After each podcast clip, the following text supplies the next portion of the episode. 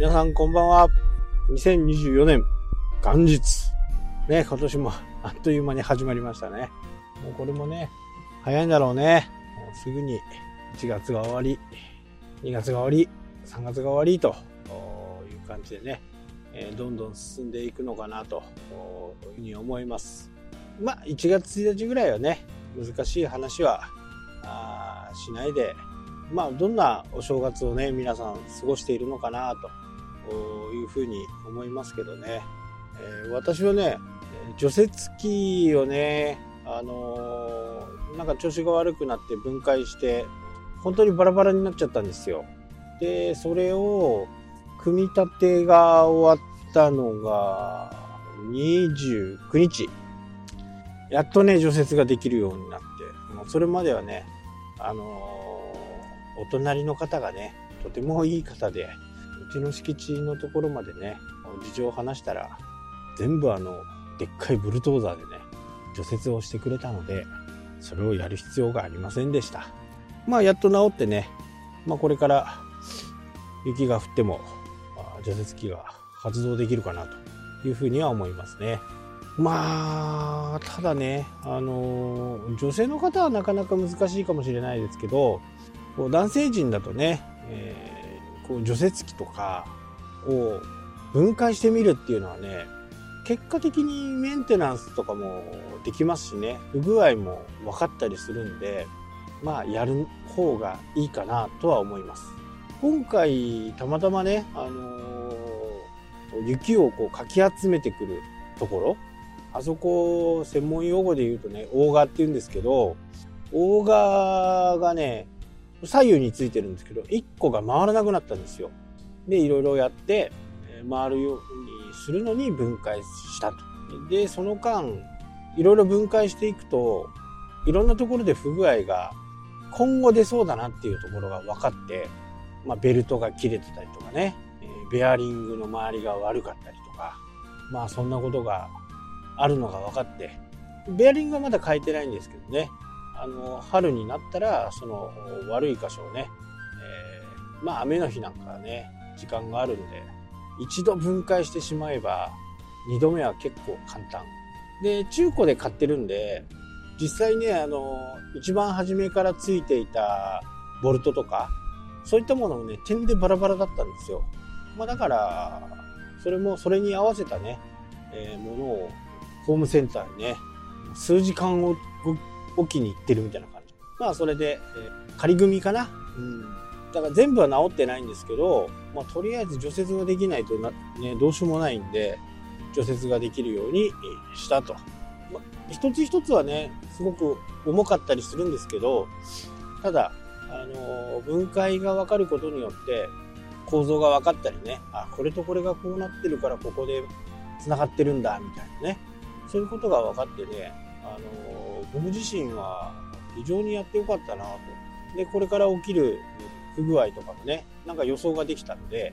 そういったところも分かったと。これちっちゃいものだとね、あの、釣りに使うリールなんかも、こう一度ばらすとね、あ、これはここが悪そうだなっていうのがね、なんとなくわかるんですよね。まあ男子はね、やっぱりそういうものが好きなんで、こう、ばらして、治らなくなったとかね、いうのはありますけど、それを防止するのはね、動画を撮ってたりすると、非常にね、あのどこで何を外したかっていうのが分かるようになれば、それを元に戻すだけなんでね、逆再生すると治っていくという形なんで、動画はね、ちょっと撮っといた方がいいのかなと。自信がなければね。まあ、年明けでね、あのー、そんなにまだ雪降ってないんですけど、まあ、これからどんどん降ると思うんでね。壊れたのがね、あの、膝上ぐらい一気に降ったね、日本海側。あれがね、もう大量の雪を除雪した際に、えー、部品が折れてしまったのかな、というふうに思いますね。まあ、やっぱりね、何でもやってみるっていうこと。ね、やればできる。誰かの言葉じゃないですけど、やればできる。まあ、それなりの工具がないとね、あの難しいですけど工具こそねあの一生もんなんでしっかりしたものを買えばね全然一生本当使えると思いますで、おまけにエンジンオイルの交換とかね、ミッションオイルの交換とか、その辺も全部やってしまったんで、春になって分解して、ベアリング、ベルト、その辺をもう一度やり直してね、で、来年の冬に向けてね、保管をしておこうかなというふうに思っております。ただ、2024年ね、えー、何かにこう、やっぱりチャレンジしていくっていうことはね、必要だと思うんで、何歳になってもね、必要だと思うんで、まあ、資格試験でもね、何でもいいと思うんですよ。で、そうすることによってね、あの、新たなアイディアとかが本当に生まれると思うんで、ぜひね、ちょっとやってみてほしいなと思う。まあ僕は年明けすぐにね、えー、1級の方の船舶の方、今2級なんですけどね、それをステップアップ講習ということでね、その講習を受けて国家試験を経て1級になればいいなと。まあ大体ちゃんと勉強すれば受かるはずなんでね、講習を受けてから1週間ぐらいね、勉強する時間があるんで。ただね、やっぱこの時期にあんまり試験を受ける人がいないみたいでね、今のところ受講者1人と、マンツーマンなんでね、かなりいけそうな気がします。まあ自分の興味のあることだしね、えー、海図を見たり、海図が主なテストの大きなウェイトを占めるところなんで、海図を見ることができるとね、天気図はね、僕、こう、見れるんですよ。朝のね、NHK の放送を聞きながら、ああ、こうなってんのかなっていうのはね、頭の中で想像できるんで、実際に風がね、どのくらいあるかっていうのはわからないですけど、まあこれが今後発達しそうだなとか、これは明日はダメだなとかね、えー、そういうのが好きなんでね、それと改造を合わせることによって、さらに安全な航行ができるのかなというふうには思いますね。その次は何か、次はあんまり考えてないですけど。でもね、電気工事士のね、資格は取りたいなっていうふうにね、前から思ってるんですよね。もう家の中の電気をね、自分で変えるみたいなね。今ね、ちょこっとやってるのが、ソーラーパネルで発電したやつをポータブル電源で、ちっちゃいポータブル電源なんですけどね。今流行りのポータブル電源ではないんですけど、それにソーラーで電気を送って、そのバッテリーでスマホとかね、え、そういったものの電力源にする。そうするとね、お金かかんないですからね。ゆくゆくはね、あのー、まあ、でかいポータブル電源かバッテリーか、あそういったものを設置するとね、家の主要なところ、もう電源が切れちゃダメなところ、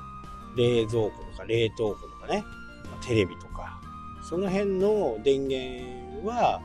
北電の電源を買ってね、あとの、まあ、そんなにずっと常用している電気じゃないものは、そのポータブル電源でね、ポータブル電源とかバッテリーとかでね、充電をして、それで、えー、自給自足の電源という部分をね、チャレンジしていきたいなと思っています。そうなるとね、まあ、イニシャルはかかるんですけどね、イニシャルは20万ぐらい。それでも普通の住宅メーカーから出してるの300万とかね、400万ですから、それから比べると10分の1ぐらいでね、そういった電源供給とかができるっていうのが、最近またあすごいこう人気がありますからね。友達からもね、聞かれたりして、ポータブル電源何がいいと。いや、もうこれとこれが最強だよ。1415万かな。ソーラーパネルも入れてね、まあ、災害はね、何があるか分かんない。でね、その時に、まあ、北海道の場合だと、灯油のポータブルストーブ1台と、あとは電気があればね、なんとかなりますからね。ポータブル電源あったら、あ3日間ぐらいは過ごせます。お湯も沸かせます。まあ、3日あればね、大丈夫かなというふうには思いますけど、そういった需要が高まってるんだなっていうのがね、友達から話を聞いて、よくわかりましたね。はい、というわけでね、今日はちょっと長く話してしまいましたが、また1年ね、よろしくお願いいたします。はい、というわけで今日はこの辺で終わりになります。それではまた。したっけ